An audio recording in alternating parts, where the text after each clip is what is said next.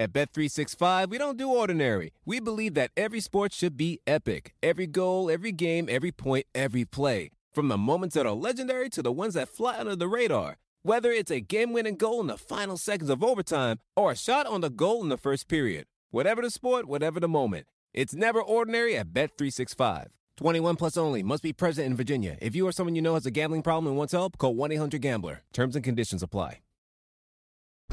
Estamos a punto de presenciar un evento histórico.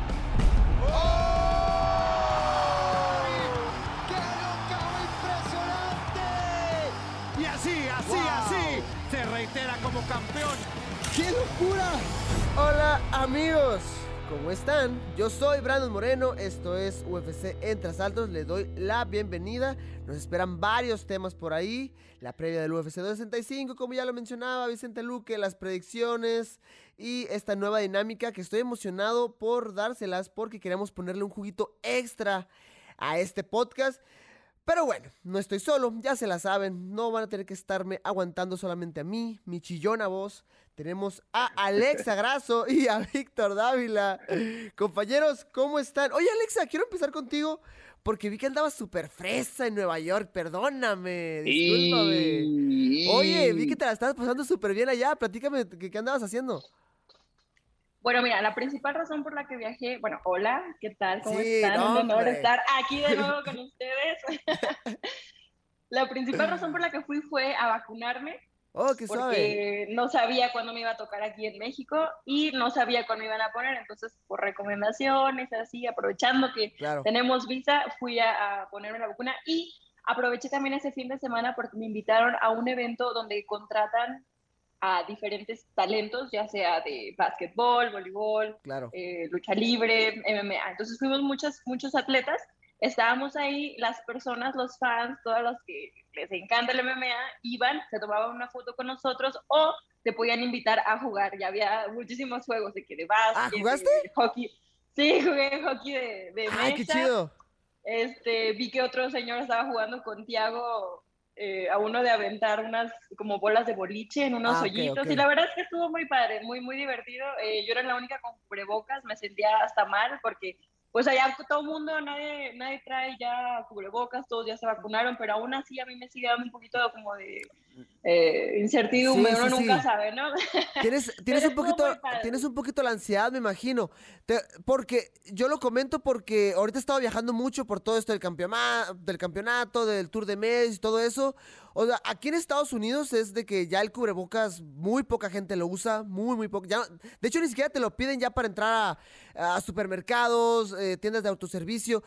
Y fui para Tijuana, fui para Ciudad de México y así ahí volvemos a pues a lo mismo, ¿no? O sea, el cubrebocas, el agel, no puedes entrar, no pueden entrar más de tantas personas a los lugares. Entonces sí te sientes medio raro y, y sí, te genera un poquito la ansiedad lo, del- lo- lo del cubrebocas. el- a veces te hasta sientes raro ya no, ya no tenerlo. Como que ya estás, siento que yo en lo personal me acostumbré. ¿Es en serio, Víctor? Víctor, Sí, a mí me gusta, a mí me gusta. te extraño, Víctor. Te extraño. Brandoncito, ¿cómo estás, carnalito? Gracias. Güey, te Y si me- extraño, y si me ven poquito, gracias, yo también extraño ahí, me da gusto verte aquí cada vez así como li- línea ascendente de, de peleador y comentarista, pero si me ven poquito apelmazado, es porque ando recién vacunado. Yo me vacuné antier Órale. y, ape- y apenas ahorita sentí un poquito como que ando apelmazado. ¿Qué, qué Y luego le iba a decir, le iba a decir, le iba- perdón, le iba a decir a Alexa, cuando primero dijo que vino para vacunarse a Nueva York, le iba a decir, ¿y por qué no Yuma, Arizona o Ah, claro, Nueva claro York? que sí. Y después cuando dijo lo demás, dije, ah, dale, tiene sentido, iba, iba de trabajo y todo, pero así. No, me fui a. Ahí sí, Todo ahí sí. coincidió. Yo, yo lo agendé lo Todo más se alineó. lejos que se pudiera. Yo pensé que para estas fechas de 2021 ya todo se iba a acabar, pero pues para Nada. mi sorpresa no. Pero, Brandon, oye, ¿tú qué onda? Tú también has estado, ya te vi que conociste hasta al presidente. ¿Cómo locura. fue eso? Yo me muero por saber eso. Alexa, déjame ¿Cómo puede darte, ser? déjame darte un consejo. Si realmente quieres ser campeona, tienes que darte cuenta que no te van a dejar descansar, no te van a dejar respirar hasta que te mueras, no, no es cierto. Pero sí, no. Oye, o sea, eh, eh, no, ahorita por lo de la pandemia, el, tour de medios no puede ser de inmediato. Por lo general, siempre que se gana un campeonato, e, esto pasa rápido, a la siguiente semana. Pero por todo esto del COVID no, no fue así.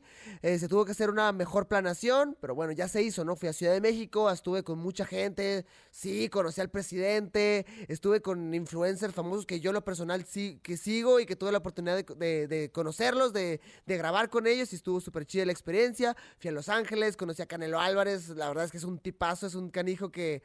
Mucha, fíjate que es curioso porque mucha gente lo tachan de, de a veces, no sé cómo decir la palabra para que no se escuche feo, como, grosero, como sangrón a lo mejor, pero una vez que, te das cuenta de todo lo que él vive, de todo lo que lo rodea, de todo lo que tiene que pasar, dices, no, ¿sabes qué? Lo, lo entiendo al 100%. Y cuando ya platicas con él, o sea, es una persona súper amable. Me acuerdo que llega al gimnasio, a su gimnasio llega y empieza a saludar a todos, o sea, desde la persona más, eh, o sea, más X dentro del gimnasio, hasta con yo, mis eh, quien estaba ahí, mi manager, todos, nos empieza a saludar. Entonces, una persona súper educada, súper respetuosa y que, yo personalmente lo admiro demasiado. También tuve la oportunidad de conocer a Andy Ruiz, a Oscar Valdés, muy buenos peleadores, muy buenas personas también. Entonces, nada, la experiencia estuvo súper, súper buena. Yo tengo, tengo una pregunta así rápido, bien rápido. El presidente está, está, pues, está chido, chingón. El Canelo, no mames, chingonzón. Ok. Pero el escorpión dorado es mi favorito, carnal. ¿Qué pedo con eso? Super experiencia, canijo. Güey, la neta me la pasé muy chido. El tipo, eh, es una locura ver cómo se quita, o sea, no tiene la máscara, ¿no? Y es Alex Montiel y está bien a gusto y platica contigo. En el momento que se pone la máscara, güey, o sea, parece que algo pasa, güey. O sea, algo toma su, algo toma su cuerpo. para esto. nací para esto, se ve bien cagada la vocecilla. O sea, nací para esto, ¿cómo? Se trans... Nací para esto, güey. sí te sale, güey, sí te sale, güey. Ey, nunca, nunca sabes cuándo pueda regresar el, el mini escorpión. Pero bueno, amigos, así están las cosas. Vamos a entrar de lleno a lo que se viene para el UFC 265 donde Derrick Lewis se va a enfrentar por el título interino en contra de Cyril Gana. Eh, una pelea que, estaba, que estuvo un poquito rodeada de controversia porque se habló de que Francis Ngannou a lo mejor... O sea, de que no era justo de que abrieran un campeonato interino, ya que Francis Ngannou no... ¿Qué fue la última vez que peleó Francis Ngannou? ¿Marzo, si no me equivoco? Él tuvo una situación similar y a él no se le dio la pelea de interino cuando peleó con Jaiciño. Entonces dice, Ay, ¿por qué ahora que yo tengo menos tiempo, sí le dan a ellos la pelea? Entonces, pues al final de cuentas ya hay pelea. Ahora sí, Brandon, seguimos, te, te escucho. Sí, no, al final del día para Derek Lewis y para Cyril Gana, o sea, no, no hay culpa, ¿no? O sea, ellos no tienen nada que ver con las decisiones de la compañía, entonces ellos están eh, listos para enfrentar este nuevo reto. Derek Lewis que debutó en 2014 y desde ahí es el peleador de peso completo con más knockouts en la historia de la división con 12. Es una locura porque si hablamos del peso completo, o sea, hay competencia. Estamos hablando de que la división del peso completo hay knockouts cada fin de semana y Derrick Lewis lidera la lista. Por otro lado, está Cyril Gana, que debutó en dos, es una locura esto, debutó en 2019 con 3 y 0. O sea, es un récord, Alexa, no me vas a dejar mentir, es un récord pequeño para la UFC, ¿cierto? ¿Sí me entiendes? 3 y 0, mucha gente dudó de sus capacidades, pero en el momento que llega a la, UFC, empezó a ganar, y empezó a ganar sólido, empezó a ganar contundente, y ahora está peleando por el campeonato interino de la UFC. Entonces, quiero ver cuáles son las cualidades técnicas que pueden traer ambos atletas para llevarse la victoria. Empezando contigo, Víctor, si gustas. Mira, a mí me, me llama la atención este, lo que dijo Derek Lewis. Claro. Eh, si yo gano, eh, les va a dar hasta vergüenza lo del resto de la división, porque soy un tipo que no soy experto en nada y solamente como pollo. pero así te escribe él. Pero los números son los que mandan 12 knockouts. Entonces, si te fijas también hasta su evolución física, antes era como que más llenito, no está tan cuidado. Sí ha mejorado su condición física, sí ha mejorado su técnica. La experiencia Sí, exacto, la experiencia y ya si le agregas la pegada que con que te toque así, con el dedo así un rozoncito de, garnuchazo te duerme. Eh, pone muy interesante eso contra el francés que también llega 3-0 y yo creo que va ahorita como 9-0 en el UFC, ha ganado 6 seguidas me parece, 6 o 7 seguidas, algo así. Alexa, Cyril gana. ya lo comentábamos, ya da. No, quién, sabe, quién sabe, hay, que ver la pelea, hay que ver la pelea, no sabes si gana o no. Hombre, chiste, de payachito, ese fue tu buena, Alexa, Cyril gana. Este peleador llega a 2019, 3-0. No mucha experiencia, pero sigue invicto hasta ahorita en una división súper competida. Eh, experto, eh, ex campeón de Muay Thai en Francia y tiene la oportunidad de ser el primer campeón de este país. Sí, a mí me parece una historia de éxito increíble. Lleva tres knockouts, tres sumisiones, tres decisiones. Es muy versátil, muy atlético.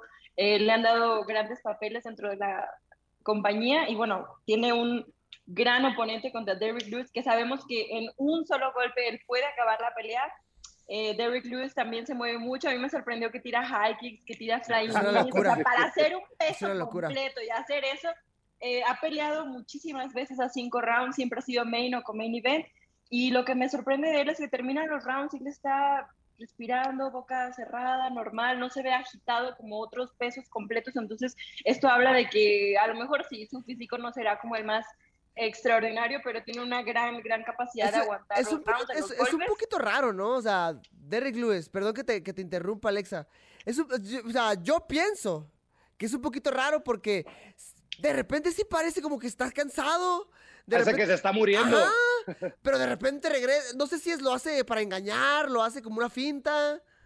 A mí se me hace que lo hace Adre. Yo, lo personal, creo que es un engaño. Y le hace como que está y luego se acerca y tómala. Y es cuando los noquea. Alexa, le, pasó contra Volkov, si no me equivoco, algo así, que iba ganando Volkov y de repente hacía como que ponía las manos en las rodillas y de repente soltó el bombazo, me tumba Volkov y gana. Qué locura, ¿no? Flying y Flying Kicks que dice Alexa son espectaculares de ver este tipo. Yo, la verdad este, me gusta mucho su estilo. Bueno, ambos, ambos peleadores tienen ya mm, historia con el actual campeón Francis Ngannou. Derrick Lewis le gana inclusive a Francis Ngannou en una pelea que, pues, hay que decirlo, va a quedar para el olvido. Fue una pelea de la cual se habló mucho. Mucha gente esperaba muchísimo ese combate porque los dos, imagínate, noqueadoras venían en muy buen momento. Pero no sé, la pelea fue mala. La pelea, hay que decirlo, fue mala. Por otro lado, Cyril Gana es ex compañero, tiene experiencia de haber entrenado con Francis Ngannou. Entonces va a ser interesante em, qué es lo que pueden dar estos peleadores y de, quien se lleve la victoria, verlo en contra de, de, por el, el título real, ¿no? Pero bueno, señores, vamos a pasar a esta pelea que me interesa mucho dentro del UFC 265. Vicente Luque en contra de Michael Chiesa. Tuve la oportunidad de hablar con él, peleador de raíces chilenas. Em, eh, brasileñas, estadounidenses, de todo. Tiene una muy interesante mezcla ahí, Vicente Luque. Entonces vamos a escuchar lo que nos dijo. Vicente, ¿cómo estás, hermano? Hola, Brandon. Yo estoy muy bien. Gracias por la invitación. Y sí, estoy en un gran campamento acá para, para la próxima pelea y todo está muy bien. De hecho, tienes una pelea súper importante en contra de Michael Chiesa, que vamos a hablar un poquito de ello más adelante. Pero sí, antes que nada quiero agradecerte por tomarte el tiempo. Sé que en campamento, o sea, yo que tengo la experiencia personal de que a veces te hablan en campamento y no tienes todas las ganas de hacerlo. Dices, bueno, hay que hacerlo a veces, ¿no? Pues por eso te, agradezco muchísimo.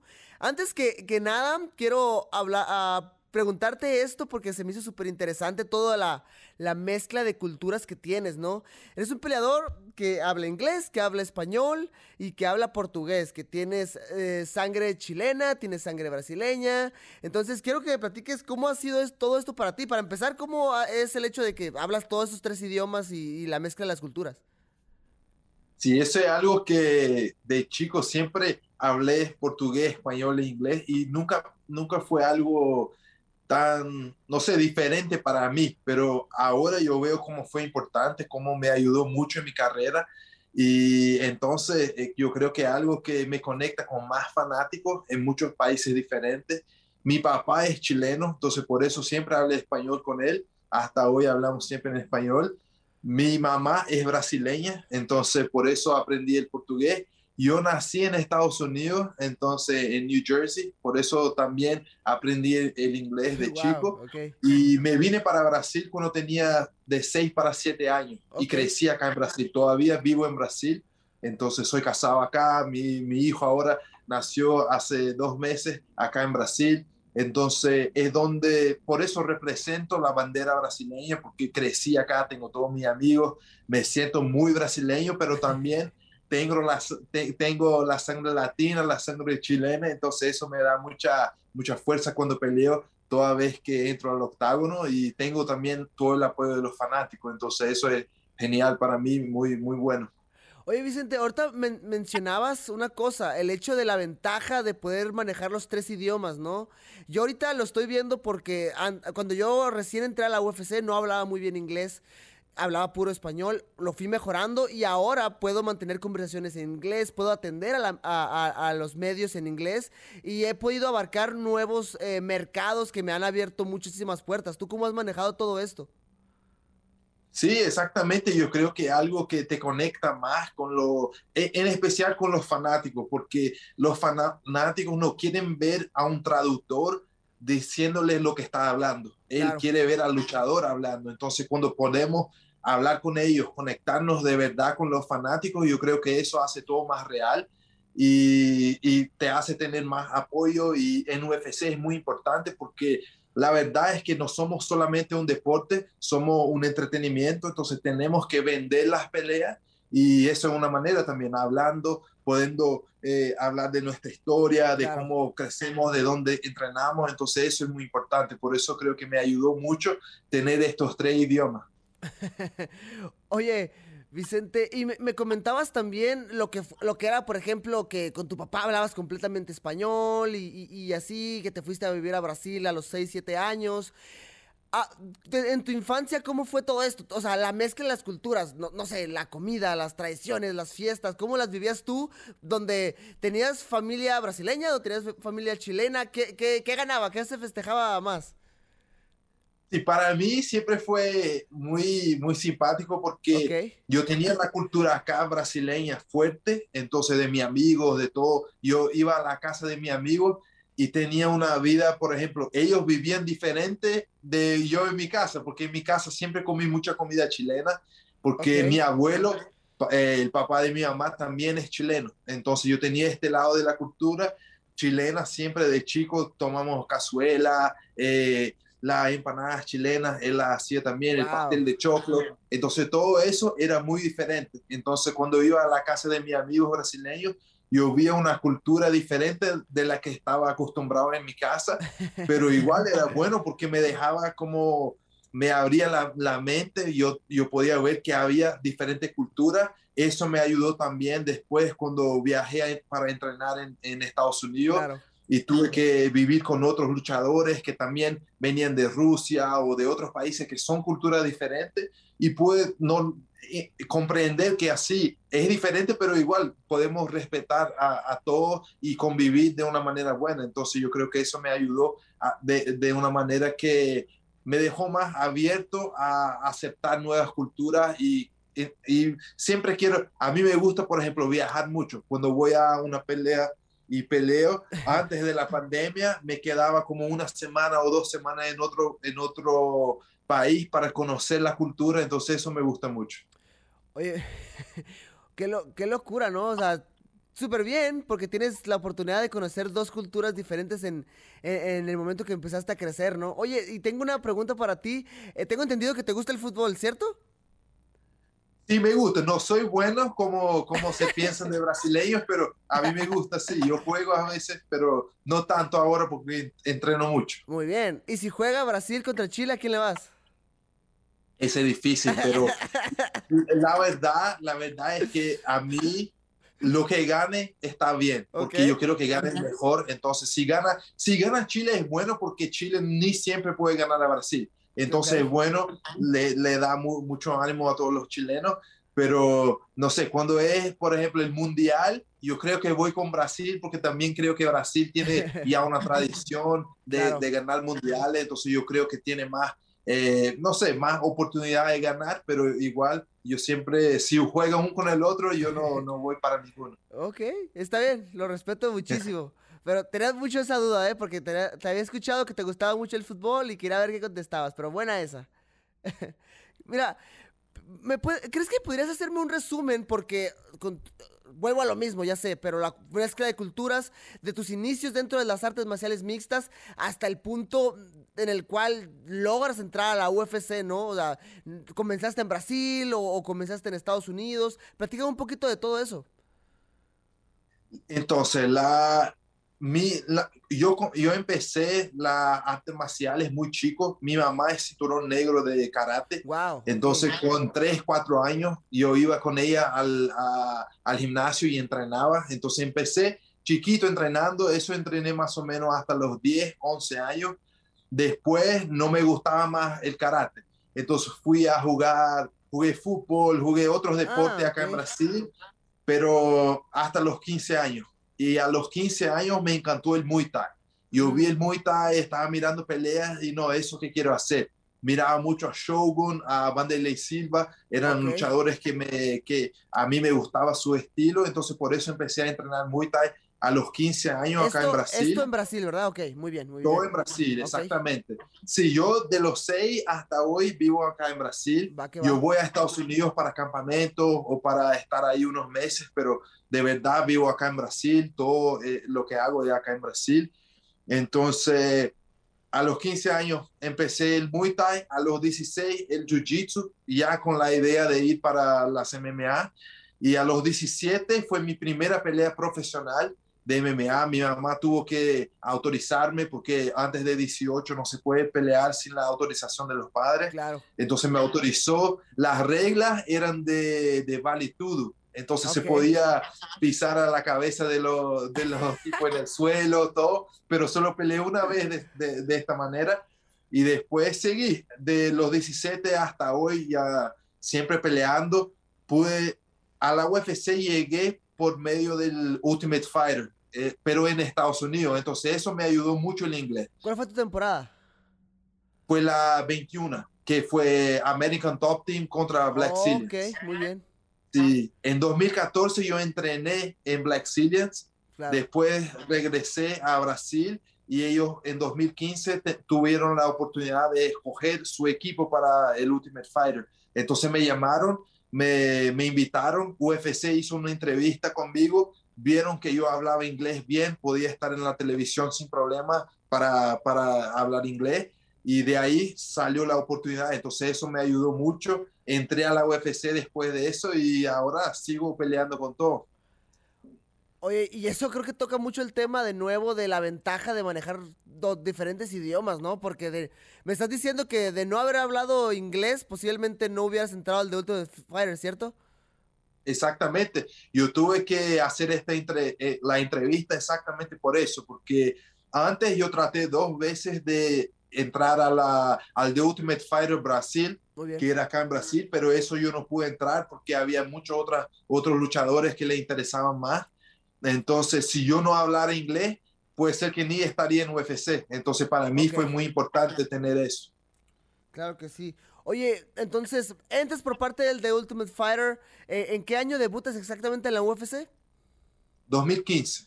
2015. Y de ahí, o sea, ya tienes muchísimas peleas dentro de la compañía.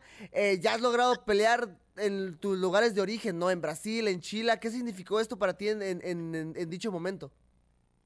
Y yo, yo digo que peleé en mis tres casas Cierto. porque yo peleé en Brasilia, que acá mi ciudad donde crecí, donde tengo muchos amigos, en toda mi familia. Eso fue genial, fue tremendo, tuve mucho apoyo.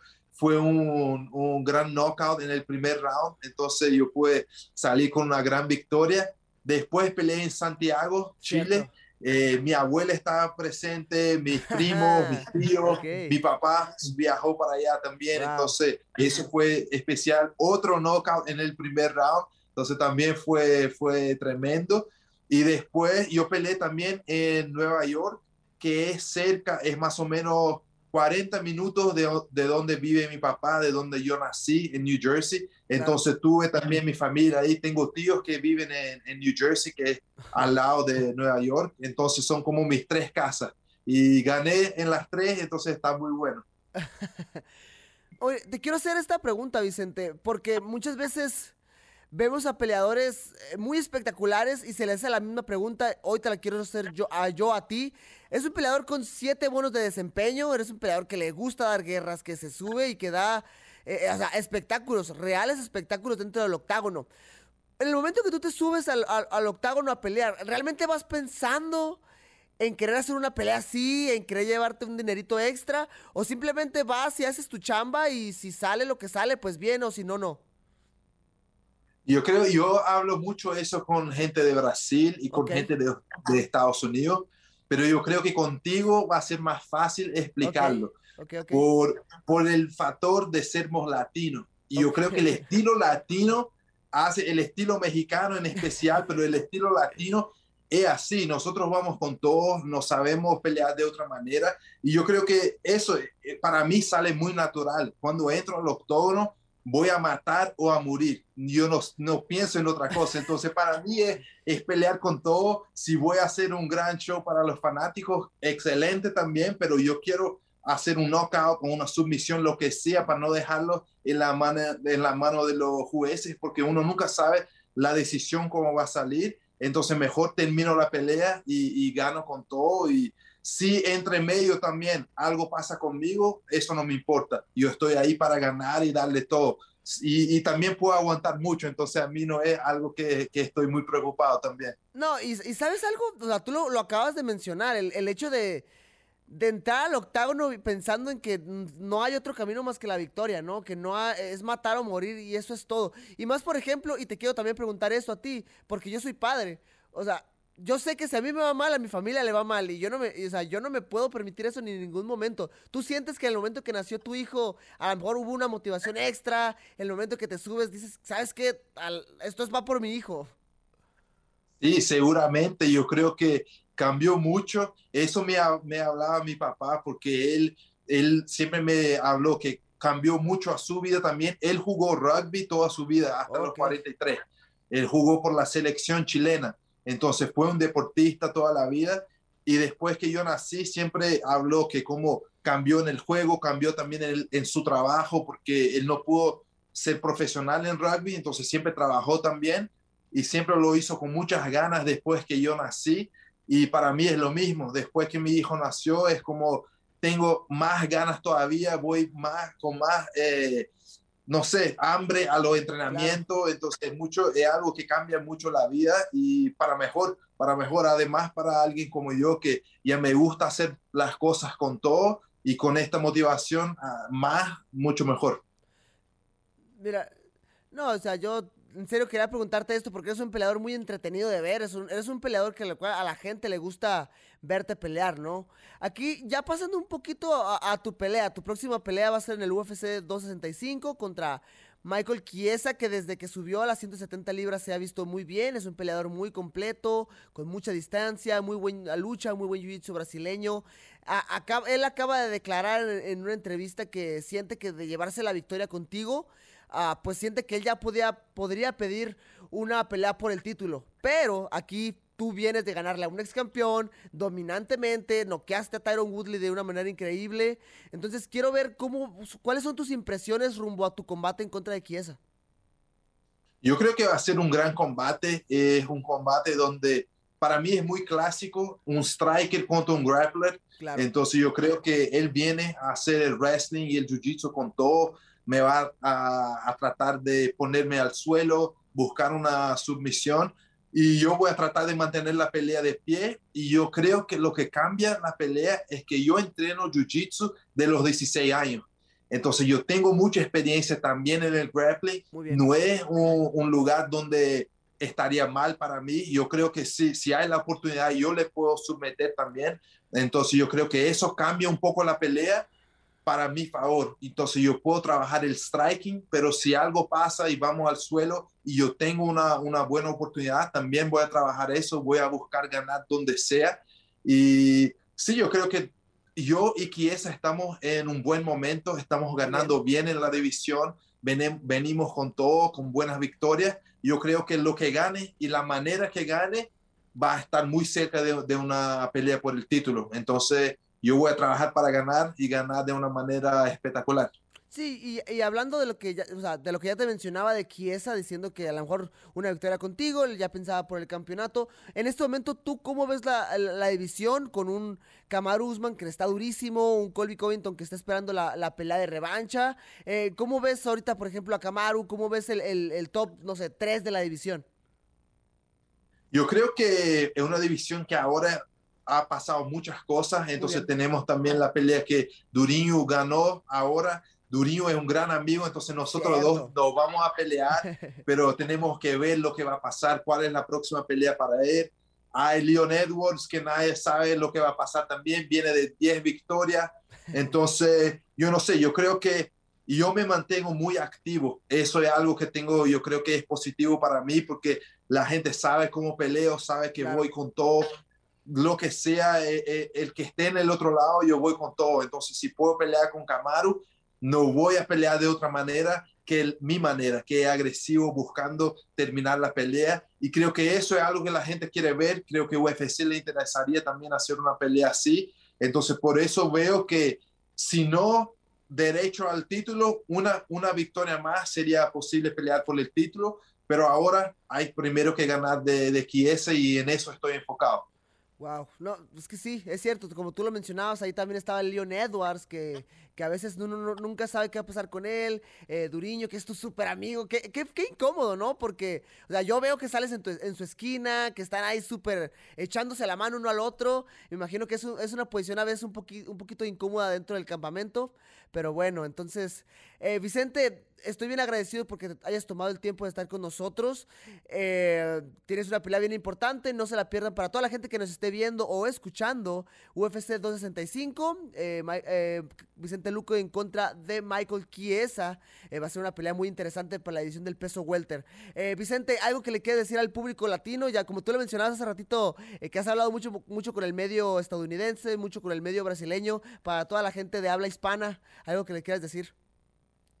Agradecer a todos los latinoamericanos, todos los chilenos en especial por, por el apoyo. Yo creo que yo de verdad cargo el sangre chileno. Yo siento la fuerza que eso me da y poder representar a los chilenos hasta que no eh, lleve la bandera adentro del octágono. Siempre están en mi corazón, entonces para mí era un, un orgullo poder representar a todos los chilenos y latinoamericanos y vamos con todo a buscar más una victoria y luego a más un cinturón latinoamericano también como el tuyo. Eso pues, otro bono también de desempeño, ¿por qué no? sí, claro. Bueno amigos, esto fue lo que nos comentó Vicente Luque, la oportunidad que tuve de, platicar un, un, po, un poquito con él previo a, su combate en el UFC 265. Alexa, inclusive tú tuviste la oportunidad de conocerlo, de convivir un poquito con él en ese evento que se hizo en Chile hace un par de años atrás. Eh, platícame un poquito de la experiencia. Claro, fuimos eh, de los protagonistas, los que nos mandaron ahora sí que a Chile a hacer promoción para el primer evento en esa ciudad, en ese, ese país tan bonito que nos recibió súper bien. Fuimos a, hacer comidas, fuimos a muchas radio, mucha televisión. Eh, fue una experiencia muy padre. También fuimos al UFC Gym a dar clases, a conocer a todos los los nuevos talentos que venían de Chile, a todos los atletas que ya estaban ahí. Bueno, pues una experiencia muy bonita de estar con él. También estuvo Camaro, también conocí a Minotauro, una gran leyenda, y estuvo muy padre que nos pusieran ahí como, como la cara del nuevo evento en Chile.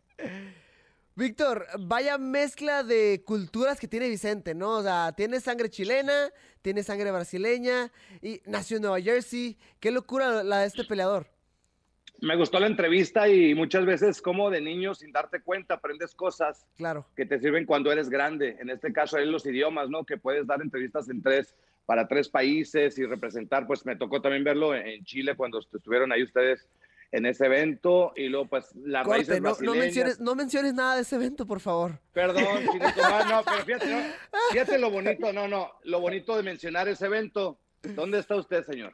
Eso es. Eso es, ¿no? Ah, es cierto, es cierto. No, no, yo, lo hago de WhatsApp, lo hago de WhatsApp, pero no, todo es parte de, de, experiencia, ¿no? También hay que saber. ¿Dónde está? Ya te creas. no, sí está chido. Entonces, fíjate, ya regresando a su nivel de pelea, a mí es de mis favoritos de ver este Vicente Luque porque es el estilo que más atrae a, a la gente, ¿no? El, striker de pie con buena defensa, se faja bien machín y, y, representa a los latinos. Me gusta mucho escuchar a mucha gente que no sabe siquiera que habla español porque él nació en Estados Unidos, pero las raíces creció en Brasil y todo lo de, lo de Chile está muy, muy chida su historia. No, y su español es, o sea, yo tuve la, entrevista con él y fue un, un español excelente, no, nunca, nunca tuve problemas en hablar con él en ningún momento. Una pelea que se viene contra Michael Chiesa interesante porque Michael Chiesa, recordemos que él estuvo mucho, mucho tiempo eh, dentro de la división del peso, del peso ligero.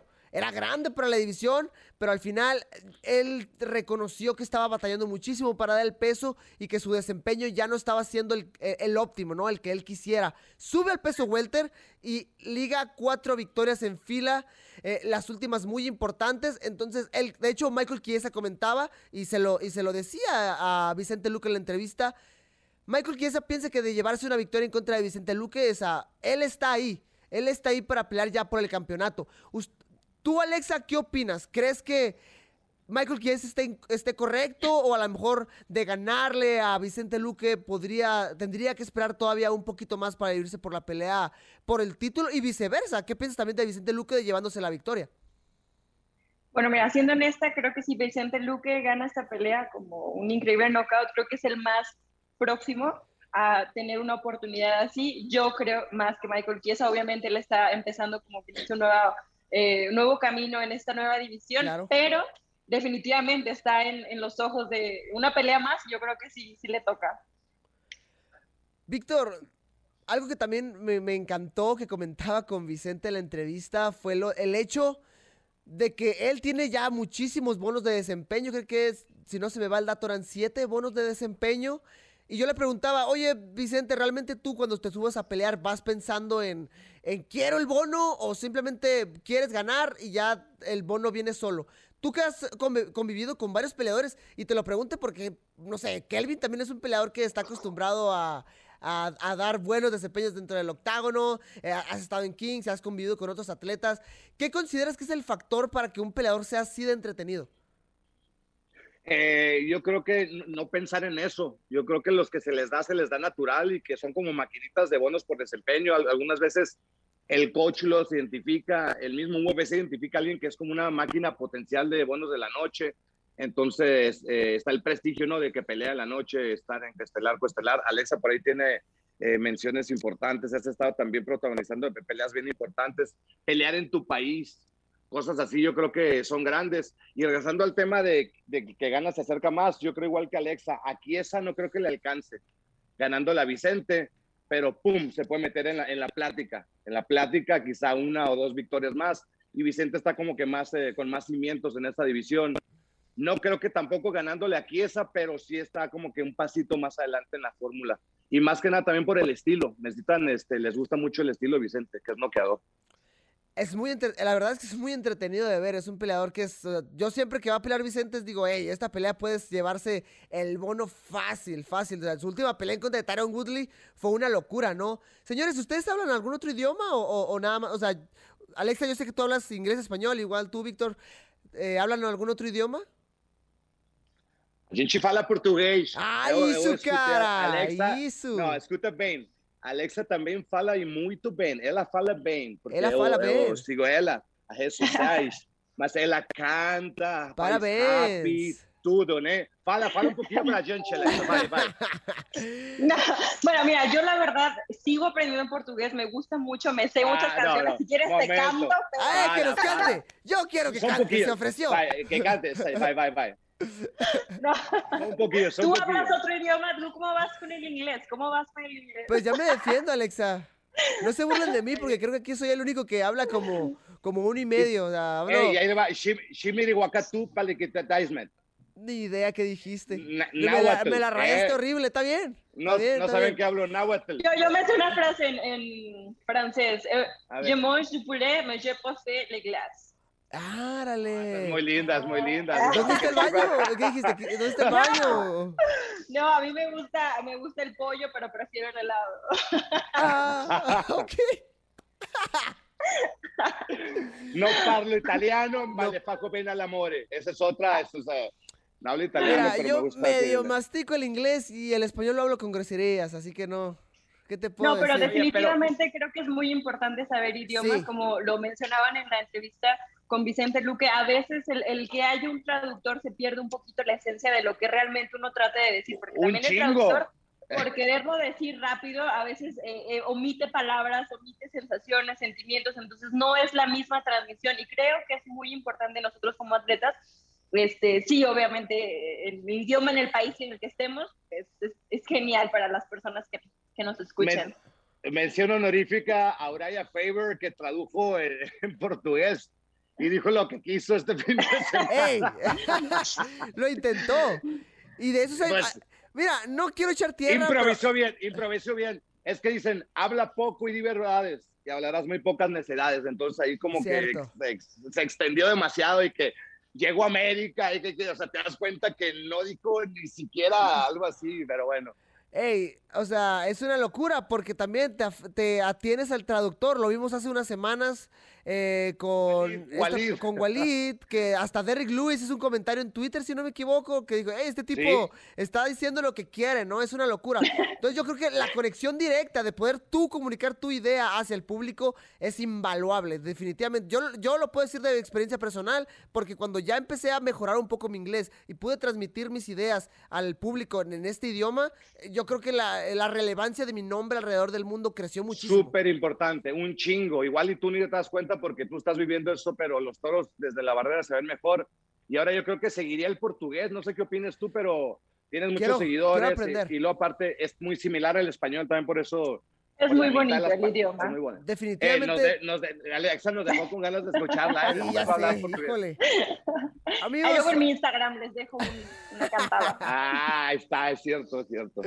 Amigos, vamos a pasar a estas nuevas eh, dinámicas que hemos traído para UFC entre asaltos. Queríamos ponerle un poquito más de, de jugo a esto y ponerle cosas nuevas, ¿no? Lamentablemente la pelea de Amanda Nunes en contra del Juliana Peña eh, fue removida de la cartelera. Una lástima, una pelea que, que venía haciendo mucho ruido para la división del peso gallo. Pero bueno, esperemos poderla ver en el futuro. Aún así, ya teníamos preparada la dinámica, hombre, y la queríamos soltar, la queríamos tener ahí para todos ustedes. Entonces, aunque no vaya- vayan a pelear, vamos a hablar un poquito del el top 3 de momentos memorables. Esta dinámica de la cual estaremos hablando de momentos memorables de, de, de cierto peleador. Hoy hablaremos de Amanda Nunes. Quiero que ustedes me digan tres momentos memorables que ustedes tengan en la, o sea, en la memoria, en la mente de Amanda Nunes. Alexa, comienzo contigo. Tres apuntados. momentos. Pero mira, para mí los tres momentos más importantes de ella fue en 2016, que sometió a Misha Tate y ganó el cinturón. Ok. Eso creo que fue como lo más importante. Después, en ese mismo año, finales, que venció a Ronda Rousey, que Muy bueno, bien. todo el mundo sabemos que era una persona muy importante, una carrera increíble, y claro, Amanda se llevó todo el crédito. Y la última fue en 2018 que noqueó a Chris Cyber, una mujer increíble, Nice. una mujer imparable. eh, ¿Y de qué manera? No, no Ok. fue suerte, fue un golpe perfecto, lo entrenó muy bien y para mí esos son los tres momentos más importantes de la carrera de Amanda Nunes. Me gustan. Yo tengo mi, mi- mi top 3 personal, que ya que termine señor Don Víctor voy a pasar. Entonces, vamos a ver si ahí concordamos eh, los tres. Víctor, pásame un top 3 de momentos memorables de Amanda Nunes. ¿Tiene que ser de peleas o de la Dale, vida personal? dale, tú inspírate, tú inspírate, cariño. No, mira, para mí el, el el más importante, el sello, ¡pa! La mejor, es cuando le gana Cyborg. Ok. O sea, yo sé, yo sé la importancia de los cinturones y lo que he hecho antes con Tate y todo eso, pero yo creo que lo que más dejó así, lo que impactó al mundo es cuando derrotó a la invencible que en ese entonces se decía que era Chris Cyborg, ¿no? Este, me parece muy interesante su vida con su pareja. Claro. Eh, y ahora, este, pues es, es, es madre de familia. eh, yo creo que es un momento importante de su carrera. Y el hecho también de que esa pareja esté así tan abierta al mundo, peleando las dos en el UFC, yo creo que las dos dejaron muy claro su esencia como personas y su esencia como peleadora, Amanda Núñez. O sea, mi vida privada es mi vida privada y se las enseño, no escondo nada y estoy muy orgullosa. Soy ahora madre de familia y como peleadora, la mejor del mundo, le gané a Ronda, a Tate y a, y a Cyborg y a todas las que se siguen sumando en la lista. ¿no? Entonces yo creo que combina muy bien su vida personal con la, la profesional, que es el balance que todos buscamos en la vida, ¿no? El balance, estar bien con tu vida y tu trabajo, tu familia, tus hijos. Entonces yo creo que eh, es una peleadora que ahorita está encontrando el yin yang. Claro, no, fíjate que de los dos creo que concuerdo exactamente hacia el 100 con, con Víctor porque aquí les va mi top 3. no los tenía acomodados realmente, pero sí, en primero voy a poner a la, eh, la victoria en contra de Ronda porque recordemos que ella le gana el campeonato a Misha Tate y después toda la promoción que se le dio a Ronda, todo el, hey, ella está de vuelta, va a regresar, va a perder eh, Amanda Nunes porque ah, Ronda viene enojada y va a recuperar lo que es suyo. La promoción estuvo rodeada de Ronda Rousey. Nunca se habló realmente de Amanda Nunes, ¿no? O sea, nunca se le dio el lugar que merecía como campeona y ella llegó, hizo lo, hizo lo suyo, hizo su chamba y gana el combate y de una manera contundente, callando a todos, así como le está haciendo Alexa. Es, fue una, Estuvo bien chida, esa locura. vueltecita Es- estuvo bien La chida. vueltecita, después llega Joe Rogan, empezó a comentar también un poquito eso. Amanda Nunes se lo reconoce, entonces eso se me hizo un muy buen momento, un momento importantísimo en la carrera de Amanda. Después, por supuesto, la victoria en contra de Cyborg, porque a pesar de todas las cosas buenas que venía haciendo, eh, la gente no le daba todavía el lugar, incluyéndome. Yo personalmente pensaba que iba a perder contra Cyborg, una Cyborg que, o sea, venía imparable. O sea, no veía cómo podía ganarle a Amanda Nunes porque Cyborg era agresiva. Cyborg era una peleadora más grande físicamente, siempre iba para enfrente, tenía buena quijada hasta ese momento. Pero cállense todos porque Amanda Nunes hizo lo propio, demostró muchísima mejor técnica, mucha más mesura, una peleadora más mesurada, con mejores combinaciones y tocó justo en el botón a Chris Cyborg, que también la mandaba noqueada a la lona, campeona de dos divisiones dentro de la UFC y eso yo creo que ahorita la vuelve ya inmortal dentro de las divisiones, no solo femeninas, sino también en, en todo, o sea, hombres, mujeres, lo que tú quieras dentro de la UFC. Y en mi número 3, como lo mencionaba Víctor, creo que el nacimiento de su hija Re- Regan en el, el año pasado, en 2020, da una culminación a este mensaje que trae Amanda, ¿no? En esta sociedad en la cual queremos evolucionar como seres humanos, valga la redundancia, queremos evolucionar como sociedad. Eh, una pareja abiertamente gay que comparte con Nina Ansarov, bueno, ahora Nina Núñez, tienen a su hija, se les ve muy felices las dos ahí en redes sociales. Entonces, creo que eso da un mensaje muy bonito para, esta, para, para este 2021 en el cual eh, hace muchísima, ¿cuál es la palabra? Inclusivo, vuelve mucho más inclusiva todo este deporte y, y eso a mí me encanta y creo que esos son para mí los tres momentos de, de Amanda Nunes, ¿no? Pues generar una empatía más que nada también, Cierto. yo creo la empatía de, de lo que dices, el, el de impacto que tiene el mensaje social y fuera de- del mensaje, pues tener el mensaje más lindo del mundo, Claro. pero estos son chingazos, carnal, se gana con madrazos y sumisiones, entonces su nivel de pelea, como dices, ya va a quedar en los libros, no sé quién será la que llegue a superar, esa es la pregunta yo creo ahora, ¿quién va a poder superar los números y hazañas de Amanda Nunes? Cierto. Pero bueno, amigos, miles de gracias por su top 3, Alexa. La verdad es que estuvo increíble. Pero bueno, amigos, vamos a pasar a esta nueva dinámica que, híjole. Mira, esto puede salir muy, muy bien o muy, muy mal. Porque, pues, es nueva, no sé cómo la voy a dirigir. Ni siquiera tengo un nombre real. Aquí la Ah, caray. producción, aquí la, la producción le escribió el duelo. Pero, ay, está muy agresivo el nombre. Está muy, está muy- Suena chido, ya suena chido, me gusta, me Está- gusta. Está muy locochón el nombre. Vamos a dejarlo al costo. No, vamos- no vamos a dejarlo como, una, como un nombre oficial. Luego vemos si lo cambiamos.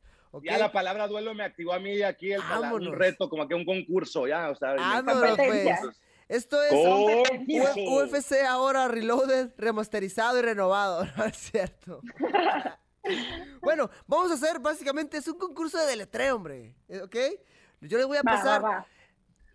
Hombre. Yo les voy a pedir un, un apellido, eh, que me deletreen el apellido. De fallar uno, se la paso al otro y se latina, pues va el puntito para él, ¿no? Creo que hasta ahí estamos eh, en el mismo canal, en la misma sintonía. Entonces voy a empezar contigo, Alex. ¿Estás preparada? Lista. ¿Estás lista?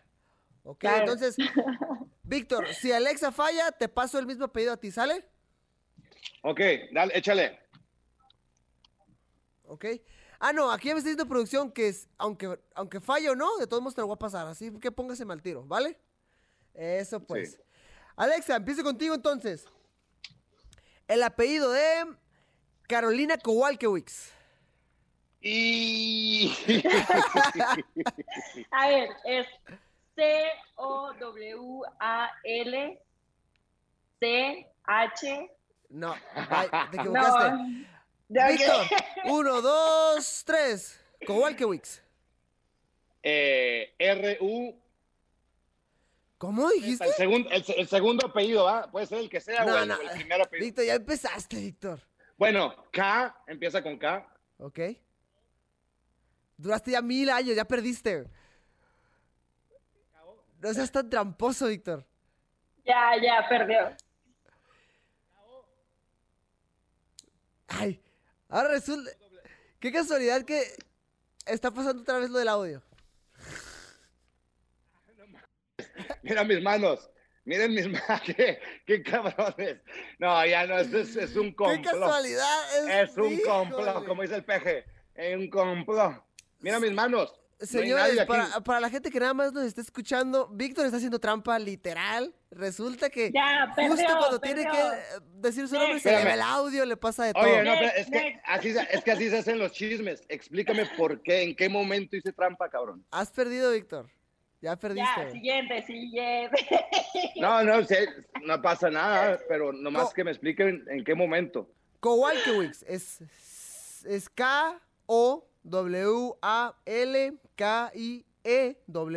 K-O-W-A-L-K-I-E-W-I-C-Z. Es una locura. Yo iba bien, iba bien las tres primeras letras, no sé en qué momento hice trampa. Ay, yo también. Producción, No, no.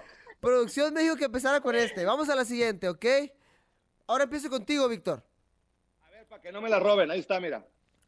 El apellido de Pedro Muñoz. Ay, no, no, es que pasó. M, U, N, H, O, Z. Rápido, sigues, Alexa. Bueno, ver, Alexa, mira, yo creo que M-U-N-H-O-Z. sí, sí, definitivamente. Yo creo que aquí lo que sería justo para Alexa es que diera un, un ¿cómo se dice? Un apellido diferente. Entonces te voy a dar un apellido diferente.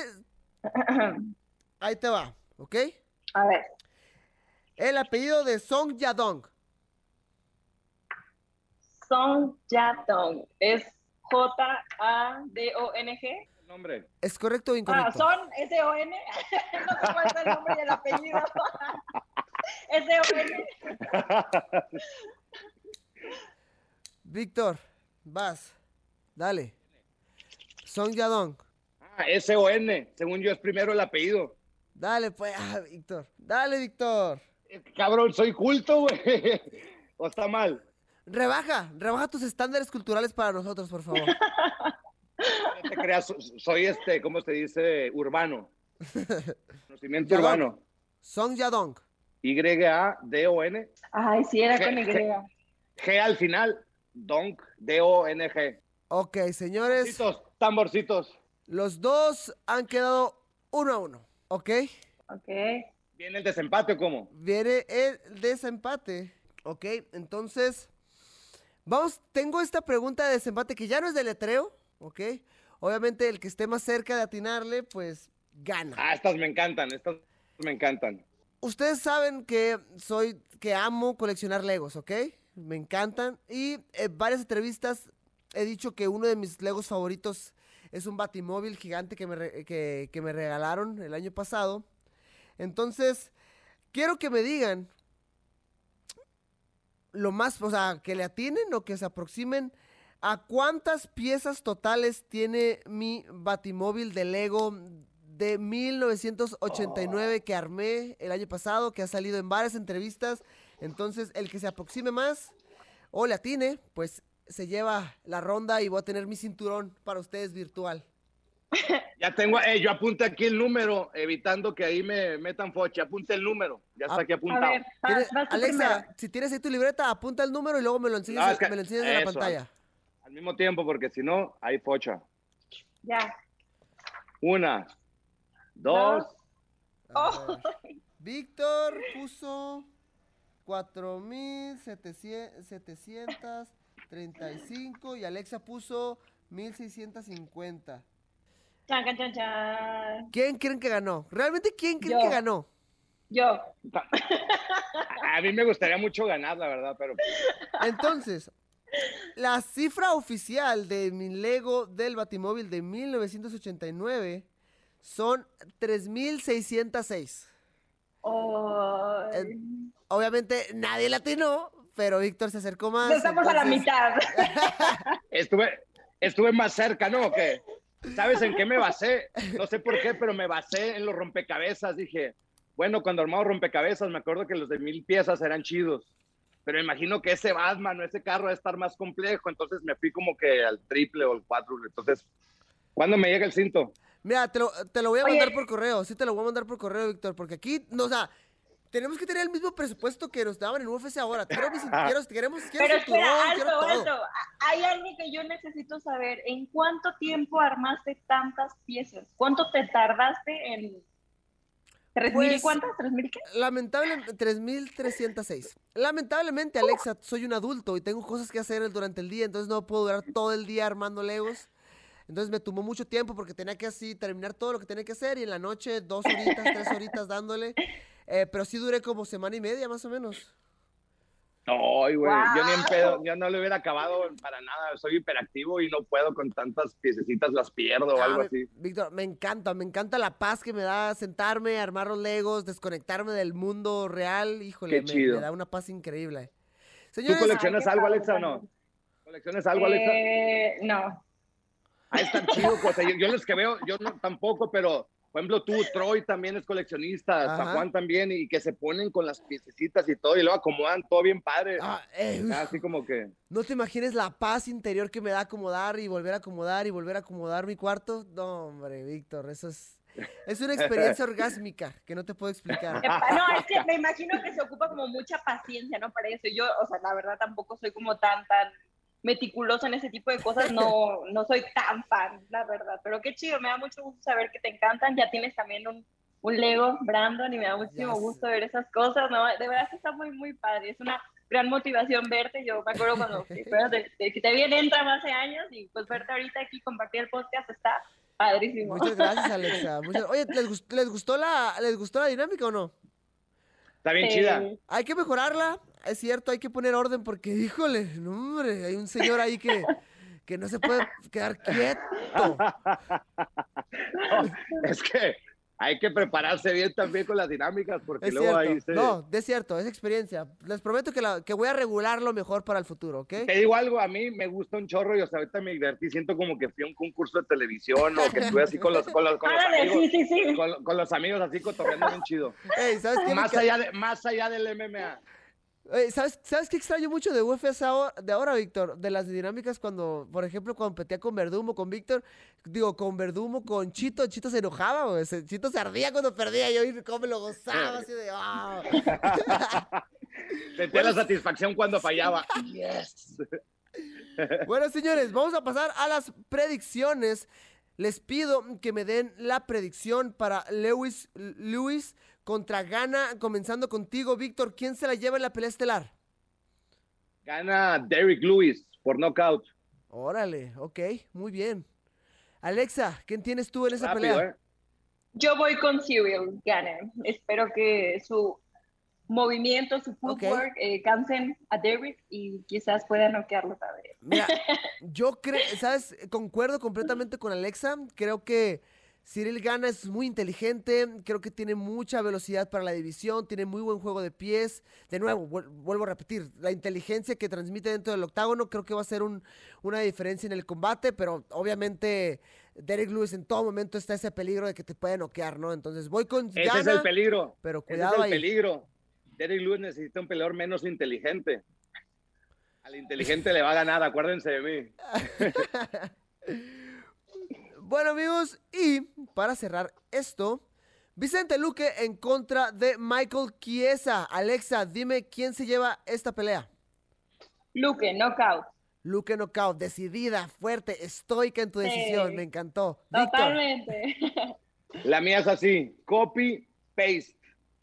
nice, me encanta. Luke, ¿Y tú? Luke knockout. Mira, creo que sí, creo que Vicente Luque es un peleador muy completo. Michael Chiesa es muy buen luchador, tiene muy buen jiu-jitsu brasileño, buen control a ras de lona, pero Vicente Luque no es, un- no es un improvisado dentro de estas áreas, ¿no? Entonces, el striking de Vicente es mucho, es- creo que sí le lleva cierta ventaja ahí a Michael Chiesa, entonces puede ser una ventaja que pueda aprovechar eh, el peleador de raíces chilenas, brasileñas y estadounidenses.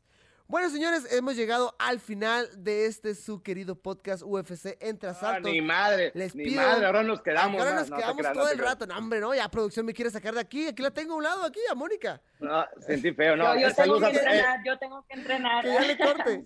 saludos a producción, saludos a producción. No, yo también, ya broma, Alex.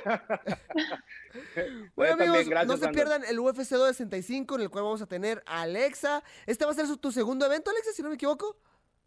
Sí, Qué bueno, qué chido. Espero que sigamos viendo a Alexa en las transmisiones de UFC en español. Vamos a tener al ya conocido eh, eh, Santia- Santiago Poncinibio y dirigiendo las acciones. Dirigiendo las, acciones estará Víctor Dávila. Vamos a tener a este equipo en la, mesa, en la mesa de analistas. Recordemos que en Estados Unidos el pago por evento será en ESPN Plus y las peleas preliminares por ESPN Deportes. Latinoamérica ESPN, México las preliminares por Fox Sports, eh, el main card será por Star Premium y en España nos podrán ver por The Sound. Señores, un gusto hablar con ustedes. Un último mensaje antes de irnos. Alexa, mujeres primero. Damas Ay, primero. no, pues muchas, muchas es gracias de inclusiva, nuevo por invitarme. Qué inclusivos son, gracias amigos. gracias por invitarme de nuevo. No se pierdan esta increíble cartelera UFC 265 y nos vemos pronto. Es un gusto estar en UFC Entre Asaltos, Brandon, y ver la evolución del podcast. Eh, Alexa, Yeah. gracias por compartir conocimientos, concursos y este, pues ahí estamos viendo UFC Entre Asaltos. Felicidades, Brandon. Gracias, señores. Prepárense porque quizá al próximo podcast los ponga a cantar, así que vénganse listos. No, no es cierto, no sabemos lo que se va a venir al siguiente. Pero Bye. bueno, Oh. nos vemos a la próxima, señores. Bye bye. Estamos a punto de presenciar un evento histórico.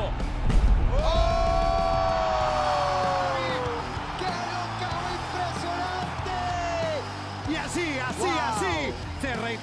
campeón. ¡Qué locura!